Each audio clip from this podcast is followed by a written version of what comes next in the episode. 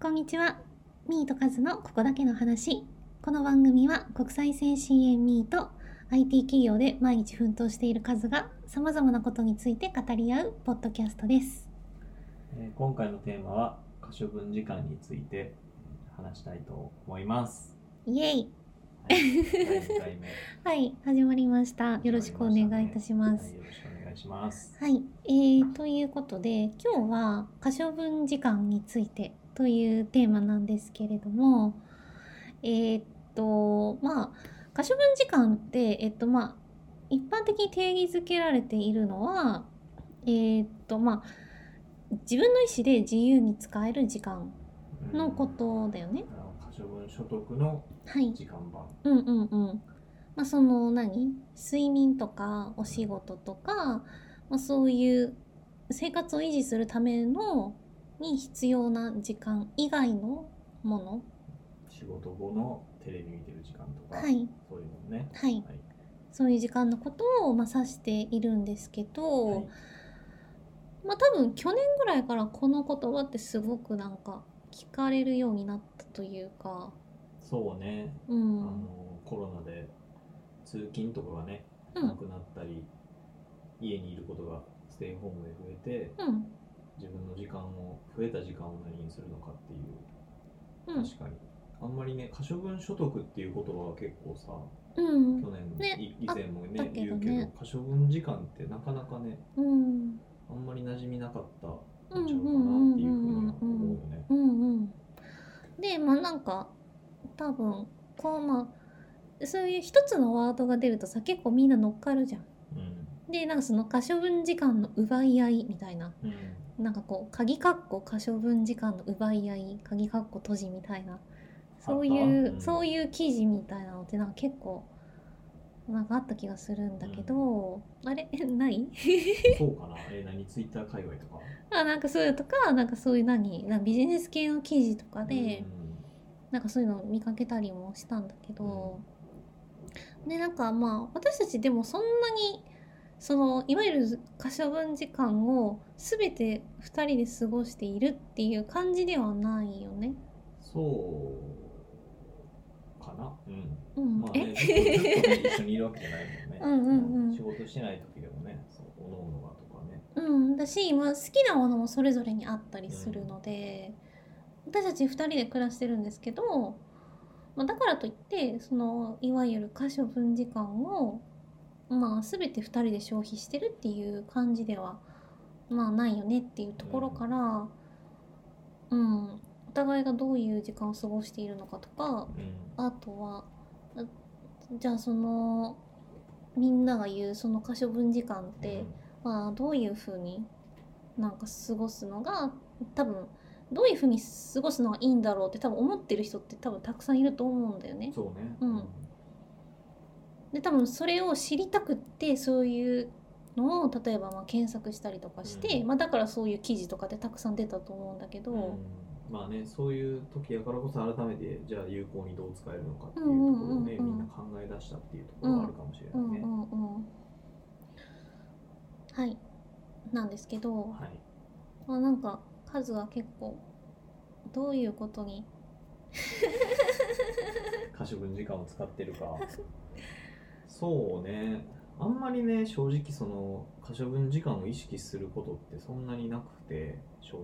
うんうんっていうのえも、それってこれまでもそうだったし今もそうってことそうっていうっていうよりもなんていうの可処分可処分時間とそう可処分と非可処分のその境目が。ああそはのいそはもいそはもいコロナ以前からその第1回でも話したけど、はいそもそもなんかリモートの前からリモートがね、うんうんあうんうんの主流やったみたいなところも一部あったので、うんうんだから結構そのねあの増えた可処分時間がそこでそれによって増えたかとかうんうんあんまりそういうふうには意識しないそうかそうかかなとちょっと思ったりするけど、うんまあねミーは完全にねそうだね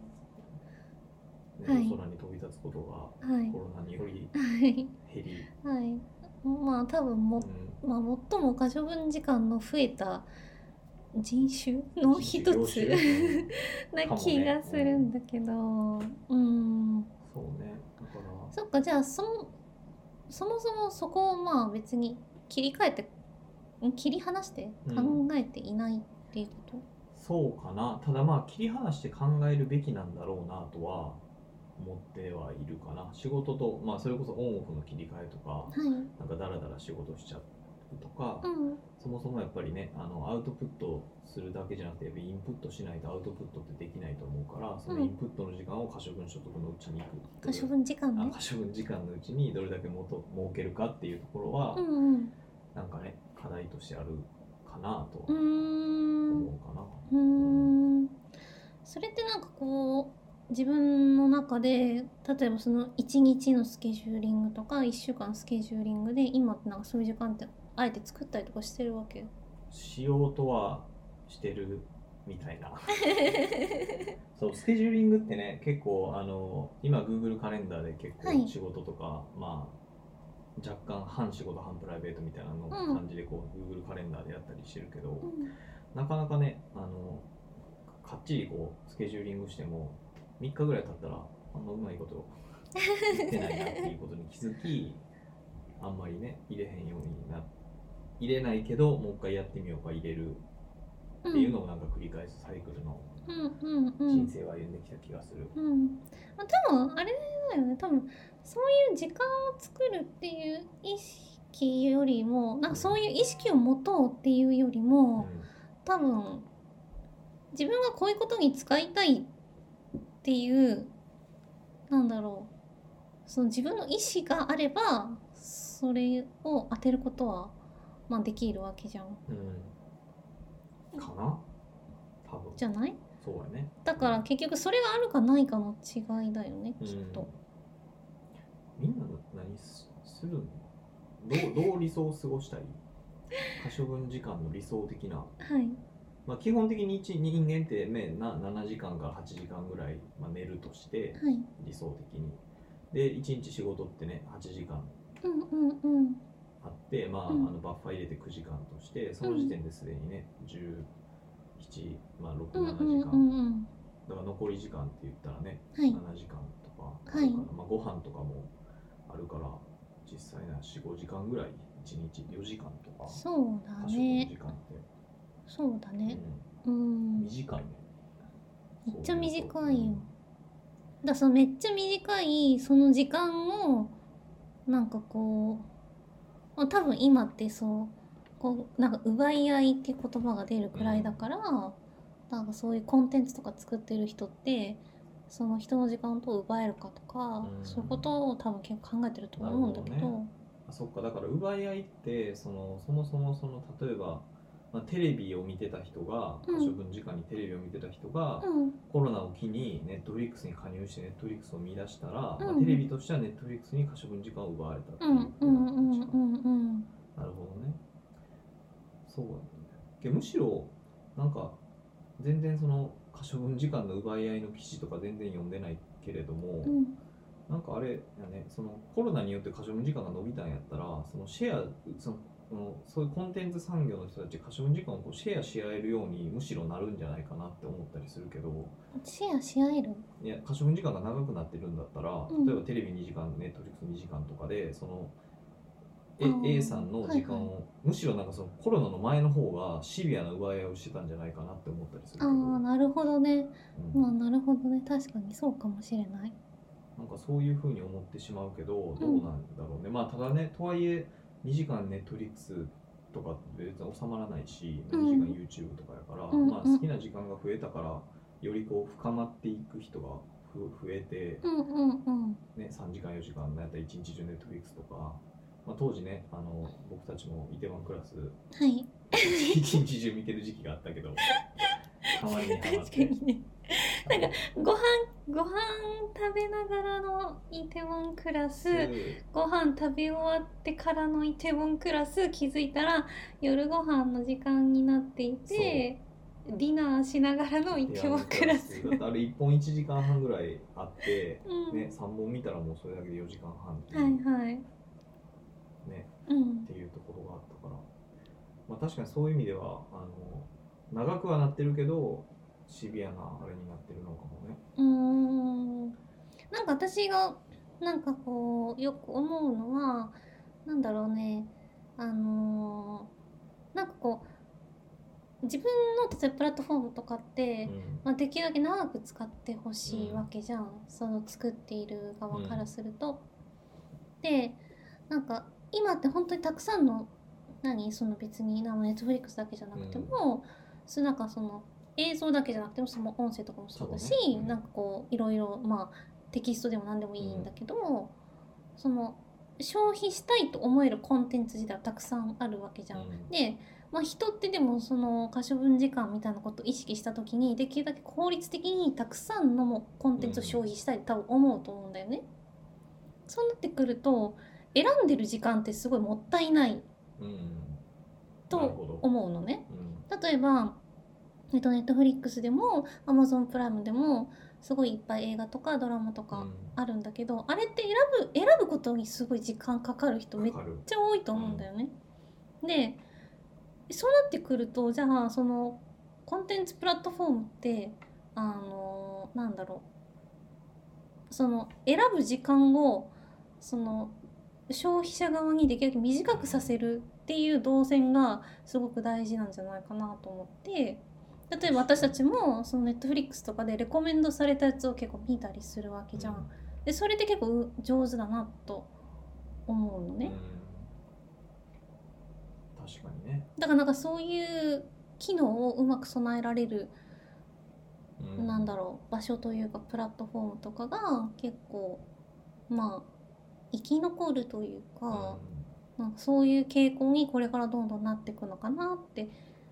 思うとなんかこう何かを選んでる時間ってすごい無駄だなってその可処分時間の中にそれが含まれてるとしたら、うん何かを選択する時間ってなんか超無駄って思ったりする時があるうん例えばスタンド FM とかもあれって別になんかおすすめとか関連とかこう選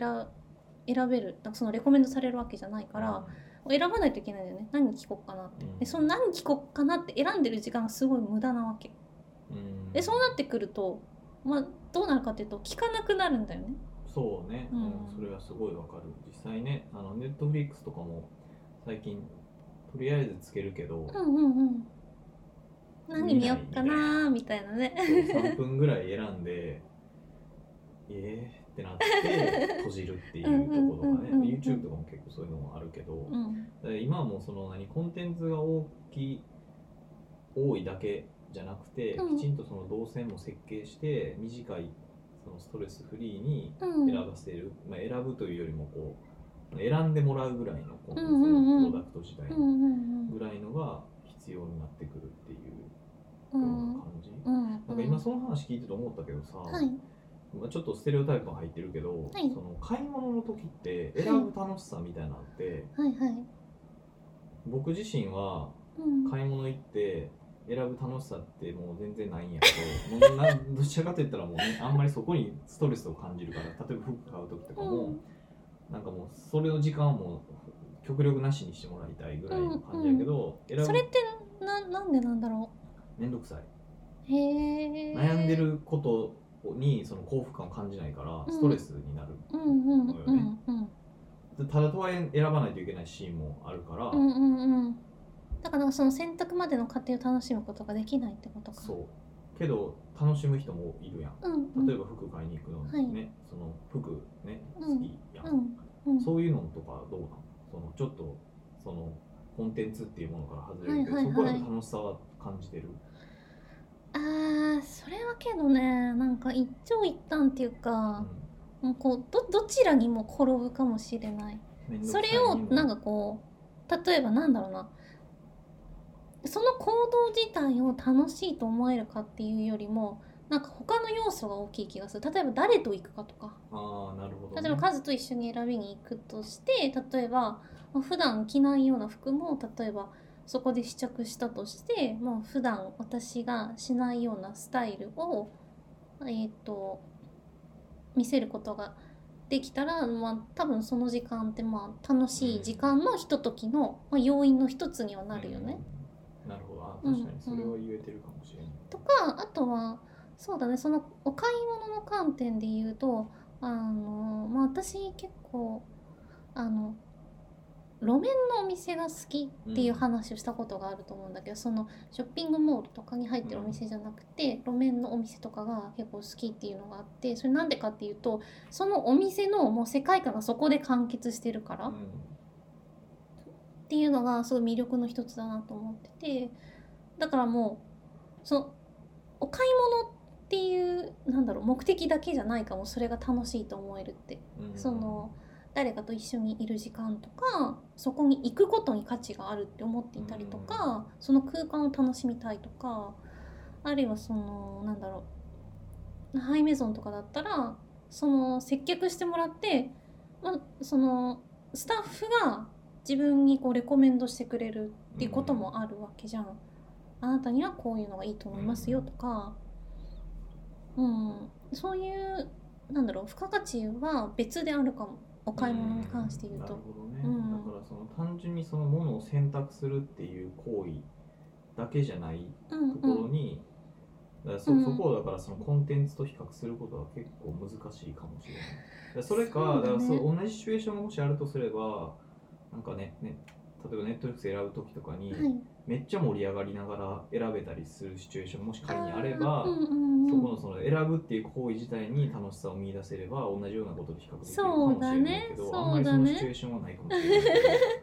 どゲームなんかそういうの考えてるのかな作る側って選ぶ時のそこを選ぶ選ぶ楽しさを提供できるかどうかみたいなのって考えてるのかいやな考えてないんじゃないかなだってねそれやったらコンテンツの楽しさっていうか、はい確かにけどそこってね結構重要な気がなんかねほんまにこう最近物が多すぎて、うんこうなんなんていうの結構食傷気味な感じになっちゃううんうなんんかうんこうしんどくなっちゃうから、うんうんうんまあね、まあ、ちなみに僕もねその、はいこん IT 系の、まあ、コンテンツ系を提供してるようなはい会社にいるから、うんすごいその大事やなっていうのは た感めじにる、なったうん、感じるやっぱりいろいろ考えないといけないねただ単にやっぱいいコンテンツとか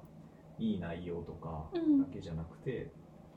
こうねあの選んでもらう動線まあねもちろんそこを設計にはしているけれども、うんうんやっぱりその、まあ、今ね冒頭にもあったけどこう可処分時間っていう言葉に対して余計シビアなうんうん目がこうみんななってるような気がするから、うんうんうんなんかそこはこうより意識しないといけないんじゃないかなっていうふうにはうん、作る側とそうして作る側としてねだからそれこそネットリックスもそうだし YouTube もそうだしうんなかなか難しいよね。うんでそのまあ話多分今ってこうなんだろう提供する側の話になってると思うんだけど、その消費する側としてなんかなんだろうな例えばまあ漫画好きじゃん 漫画好き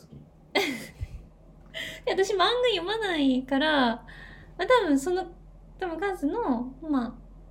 えっと日々の中の可処分時間に多分漫画を読む時間って組み込まれていると思うんだけどまあ、組み込そうね、うん、組み込んじゃってるよね 明らかになんでなんでっていうかなんかその読まないからわかんないんだよね漫画に時間使うはい人の考え、はいはいそうね、まあ、単純にやっぱ面白いうーんから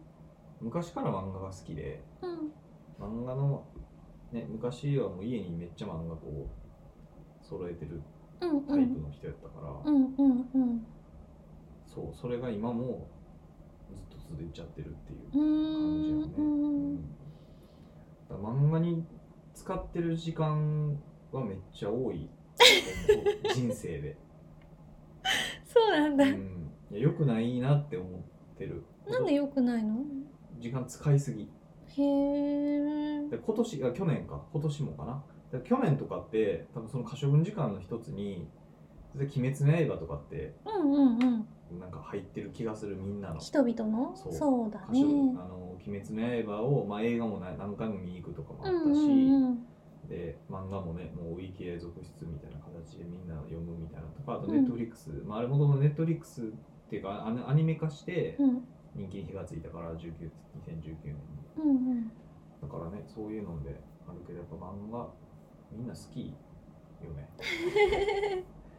なんかそうけいけないって思ってしまうのは時間を使いすぎてるからなのど時間使いすぎてるからそれをだからその漫画を読むっていう行為自体に可処分時間を使うことには別にその違和感はないけれども、うんその時間が、えー、と多いことがちょっとまあその何懸念材料っていうかそうね、うんい、例えばね1週間に例えば1週間で23時間とかやったらはい 全然健全な漫画ライフやと思ってる健全じゃないのいやけどもうずうん例えばね 1, 1週間で、まあ、ちょっと測ったことないから分からへんけど15時間とかやったらちょっと健全じゃない気がする よね明らかにそれ他にもできたで漫画から得れることって多分あると思うんうんうんう、まあ、ものによると思うけど、まあ、うんインスピレーションとか、うんうん例えばなんかねこ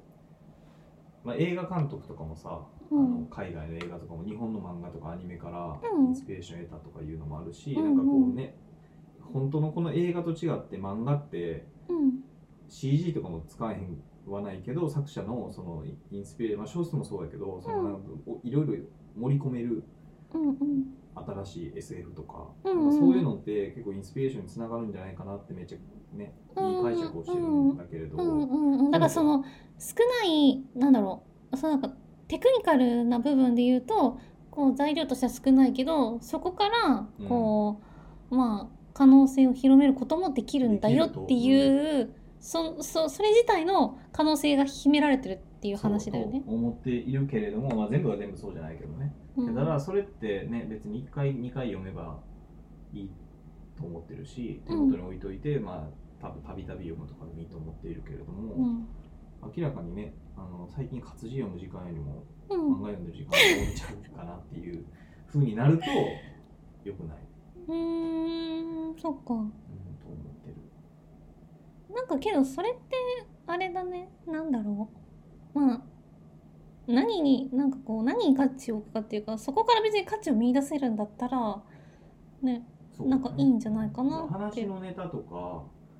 できるとかうんすごい漫画好きな人がこうまた目の前に現れて、うんうんうんそれでこうねコミュニケーションが円滑化するとか、まあなかなかニッチやと思うけど、うんそういうのもねあるかもしれないけど今のところそんなに価値はないかもしれない その読んでる時の高揚は高いけれどもはいはいはい終わった後になんか虚無を感じるというかへえっていうのはちょっと一定あるかもしれないかうら、ーん聞きたいみんなのめっちゃ漫画好きな人が、はい漫画読んでてなんかもうすすごいみたいなうんうんそういうエピソードとかはちょっと聞いてみたいけど漫画けどねみんな読むもんね読む人はねうんあとそうねうんまあだから知見が深まるとかもね一定あるとは思ってるけどねうんうんうんそうでもそれぐらいなんか没入できるんだったらなんかいい気がするけどねうん没入しすぎてるタイプ 昔からその漫画読んでて、はい友達の家とかで漫画読み始めたら止まれへんなるからはいそのえ何早く帰ってよとかって促されるいタイやプその漫画絶対読むなって言われて た友達とかに止まれへんなるし人の話聞けへんなる からとか言われてるタイプやった友達にとかに言ったら「お前は一回読んだらもうダメ」み たいな。ってぐらいこう没入しちゃう。うーんあいいことだと思うようん集中力があるってこ漫と画はに対してはねうーんそうだから世の漫画家さんに支えられている人生かもしれ ない漫画を読んでるからまあ全ての漫画じゃないけど結構幅広く読んできたけどね今までへねえ何が好きなの一番好きな漫画は、はいえぜ待って当て当てていい絶対知らんと思うでえ嘘何えプラネテスっていうあけどこのプラネテスは結構そのあの何いい漫画だかえら、ー、どんな漫画なの、いや昔何何系ですかジャンプとか宇宙ジャンプジャンプじゃないえっとね講談社まあでも「プラネテス」っていうタイトルからしてそういう系かなと宇宙系かなと思ったけどそうでこれはあの NHK でもアニメ化されてるからちょっと教育うーん教育っぽい NHK でね漫画化アニメ化されてるのってあと何、まあ、メジャーとかもそうだよねね知らない。あの野球の漫画とうか、ん宇宙のデブリっていう、うんあの宇宙ゴミこれほんまデブリっていう言葉があるんだけど、うんデブリっていう宇宙ゴミを拾拾う人たちの物語うん。拾うというかその処分する人たちうのんう物語で、んうん1巻から4巻までありますっていううん。うんあ短いね。短いうん結構面白いへえ。プラネテスが好きやしそうねだから結構そういう漫画が好きかねあなんかうん。あのえ宇宙系？宇宙系というかそうちょっとそういうなんていうのかなそのワンピースとかはい。バトルとかそういうのじゃない、うんうんうんワンピースももちろん好きやけどうんバトルとかじゃないなんかそういううん。かん考えるでもないけうど、んうん。まあでもそのこういうリアルの世界にもまあ通ずるかもしれないなっていうようとなか感そうじ。そうそうなんていうんだろうなそういう、まあ、リアリティも、まあ、リアリティが仮になかったとしてもなんかこう考えれる少年じゃない青年漫画みたいな少年漫画じゃないうーみたいなのん。うが好きかもしれない。ーん。そうね。あと、他にやったら、音嫁語りっていう。 絶対これ、これどこの、これ何でやってるんだろうなんなのそれは。か。これは、あの、中央アジア、19世紀の中央アジアの話。へえ結構なんかニッチなニッチ、感じだね。そう。とかも好きやし、うん。あとは、そうね、うん、中央アジアのやつは面白い。これも実際の話とかでは全然ないけれども、うん。あの中央アジアっていうかキルギスタンとかはい。そういうなんちゃらスタンうん。系の人々のうん。生活を、うん。一般市民の話なの？そう一般市民の当時の19世紀だから100010そうやね19世紀20世紀とかその辺の、その近代化の波も若干あるぐらいの世代の人たちの生きる物語、面白いのそれ。面白いへえ。面白いんだけどねなんか面白さを伝えてよじゃあ。えっとねなんかやっぱ歴史が好きやからうん。歴史を感じるうかん。な、だから面白くないっていう人は多分全然面白くないと思うーうなんん。かそのただ淡々と人の生活が書かれたりとか、うん。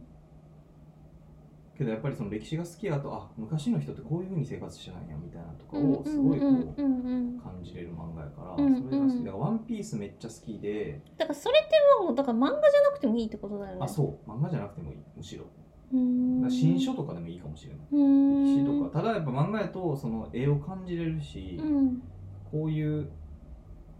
視覚的にこう情報をキャッチできるから、うんうんそれはすごいいいかなって思うしへーそうだからあと「ヒストリエ」っていう漫画とかもうん。 「ヒストリエ」っていうぐらいからもうヒストリうん。ーから来てるけど古代ローマとかその辺の話も歴史漫画なんだけど、うんうんそれとかもうん。すごい好き、へえ。まあ、もちろんね「鬼滅の刃」とかも好きやけどねうんうん。ちょっとめちゃめちゃ漫画談義みたいになって るそうだからまあけどいろいろ読みすぎてるから、うんその所得可処分時間に対してはちょっとね考えないといけないなっていうのは毎年の課題かもしれない そうなんだ。そう課題に感じてるんだ、まあ、その時間をじゃあ少し減らしたいっ減らてしたい、いううんのがあるだって前言われたよはいなめっちゃなん漫て画読む言なったね読みすぎじゃないみたいな話言をっさ、たねふと不意に言われてちょっとショック受け言ったねいつ見てもな結構読んでるかたらえなんかなんだろうそんなにそんなに面白いんだって思うじゃんそれ傍から見たらさ例えば私がなんかこうなんかこうスタンド FM の例えばライブとかにめっちゃ遊びに行ってた時期とかって多分カズからしたらそんな面白いのって多分なったと思うんだよねああなるほどねなんかそういうのと一緒じゃないだから外外から見たら分かんないんだよそういうのって、うんうん、中に入って初めて分かるからだからえめっちゃ読むねってもうちょっと含みがあったような気がしたけど当時 そうねまあ確かにやってないからこそみたいなところはあるかもしれないうね、んうんうんまあ、ただミーが読んだところで面白いと思ってもらえるかは不明やなっていう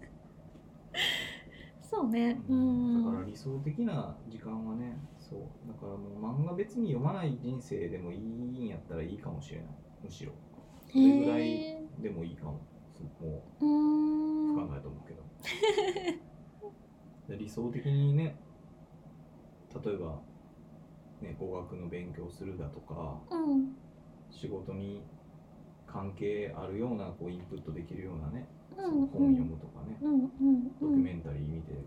見るとかうんうんっていうところにこうもっとね時間を割いてもいいかもしれないし、まあ、うんわからんこのもしこれをねさっきの漫画読む人生がこう生きるうん時がもしかして来るかもしれないし、うん読んでる時の紅葉が高いから、うんまあだだったらねなんかその時間を確保しながらそうねっていう方向で考えた方がいいよねうんコントロールするっていう方がいいんだろうねう。んえじ自立しろってこと じゃだあかいやじゃなくてそう自分を律するっていうふうに書いら、てああそうね、自立しろっていうことかもしれない。結構まあ結構可処分時間って結局そうやんね自立との戦いじゃない、まあそうだみねんななんかねその例えば朝早く2時間起きたら2時間の可処分時間ができるけどやっぱりはい睡眠に負けたりするとか、はいはいはそういういのもまあ自立うんやし、うんうんまあだから何に何だろう何に使うかってこうなんか本当になんだろう別に正解がないというか、なんかさ結構なんかこう時代の流れがすごい早くてなんかこう結構なんて言うんだろう煽る人っているじゃん。うんなんかツイッターとかでもなんかこうなんだろうまあいるわけそういう人がこの時間になんかこういうことをやってなんかいるかいないかであなたの今後変わりますみたいなのとかって、いや本当に多分そうだと思うんだけど、なんかこうそれによってこうすごく煽られて多分なんだろうこうなんかアップセットだけしてる人なんかすごい多い気がするんだよね、だから多分そうみんなそうやって検索してじゃあ自分で何に使えばいいんだろうとかって多分思ったりもすると思うんだけど、もうなんかもうあえて何もしないっていうのもうんうんなんかいいんじゃないかなって今の話を聞いてて思った。うんなるほどね何もしない、まあ、好きなことをするみたいな形かなまあな何もしないうん何もしないとか目つぶっとくみたいな話まあまあ瞑想とかになってくるのかもしれないけど、うんそうなってくると確かにねそれはそうかもしれない、まあ、生き急ぐっていう言葉もなんか当てはまるかもしれないけうど、んうんなんかそういう形はちょっとあるかもしれないね、うん効率的に生きないといけないみたいあなあそうそうそうそうそフラうッシュみたいな部う分んうはんあるかもしれないね、ううんまあだからあえて何もしないっていう可処分時間もありなのかもんうんしれい、ないうん、贅沢やしね、うんそうだねそうだねううんん確かに今の世の中は何もしないとか多分ないじゃんそういういないじゃんそういう人何もしないうん時間を設けてるみたいなそうね、ううんんそんな感じですかそんな感じかなとりあえずおすすめの漫画あったら教えてもらいたい募集募集 しま募集す しますおすすめの漫画をえいいのそれ時間増えるってことじゃない可処分時間増え漫画に使う可処分時間増えるってことじゃんいやけど、まあ、一応聞きた いっていう皆さん何読んでますかっていう、まあじゃあねうん、おすすめがあればそうね まあだからうまくね、まあ、今僕が漫画読んでる時間をみーはラジオとかはいそういう他のことにねはいはい使ってる、そうですねううんん、うぐらいんかなまあそういう意味ではバランスは取れてる何のバランおス互いのその好きなことをきちんとやってああそうだねそうだねまあね一緒に可処分時間の中にもちろん二人で過ごす時間うもんあうるし、んうんまあね、お互いに好きなことやってる時間もありますとうんうんまあそういう意味では、まあ確かにバランスは取れてるのかもしれないですねうんまあねけど刺激を受けてるからね僕としてはね本ち当ゃんとにアウトプットしてるなという まあこれからも可処分時間については、まあ、増える、ね、今もね緊急事態宣言出たしうん出社しないとかまあねこれからどんどん自分自分の時間というか家の時間はいねはいあんまりこう人と関わる関わるけれども自分の時間っていうものがね昔に比べると増え増えたのかうんなっていうのもあるから、ちょっとそういうのはねさっき何もしないのが贅沢っていう話もあったけど、うんまあ、ちょっと考えながらう生きんていきたい、何もしないっていう選択肢も残しつつうんきちんと考えながらやっていきたいね。うんめっちゃにやけてるねうんいや考えようと思って。まあ皆さんがねどういう箇所分時間を過ごしているのかもう,、そうねんこの聞きたいですねね、漫画以外でもどういう例えばねツールとかサービスとかねどういうあー漫画ねでも使ってたりすると確かにうんうんうんね知らないのあったら面白いしぜひ使ってみたいと思うしね、うんうん何してるんだろうなっていうのねみんな何してるんだは、ろうねね選択肢なんてもう今人に合わないそじうだゃん、ね、うん、私たちだからも何してるんだろうっていうところは非常に気ねえになる、何してるんだろうねうん、だからちょっとそういうこれは 参考にしたいかなやってみたいよね、そうだねうんうんなんかこういうことに使ってますとかうん、もしあればあでもこれあれだからねそのアンカー経由だとそのボイスメッセージしか送れないコメントとかできないからねポッドキャスそトうかうんボイスメッセージは送ってもらえる送ってもらえるうんでここで放送もされるまた私たちが多分やろうと思えばできるうん、うんなるほどまあそれはぜひ欲し い、確かに、まあ、フィードバックがねそうねこううん少ないメディアだから、うんまああれば欲しいですようね、ん、はいぜひおすすめの漫画とおすすめの可処分時間の過ごし方をはいいただければ、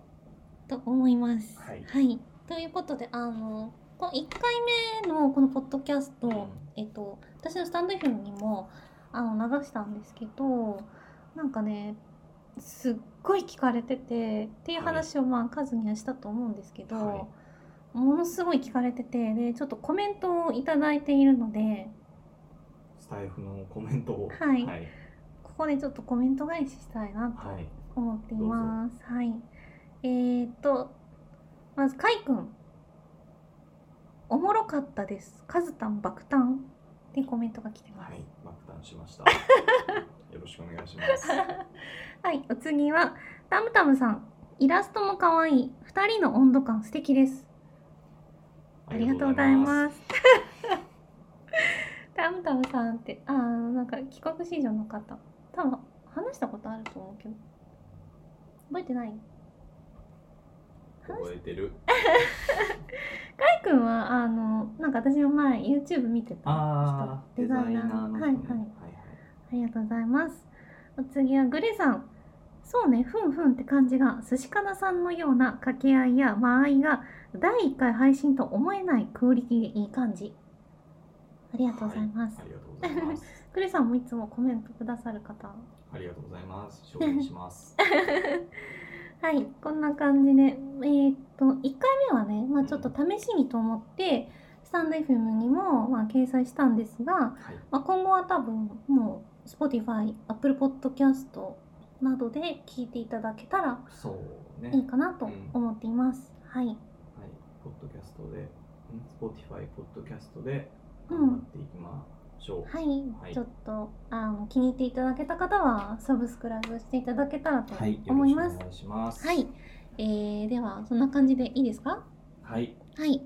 えー、ではまた来週お会いしましょう。ありがとうございました。はーい、バイバーイ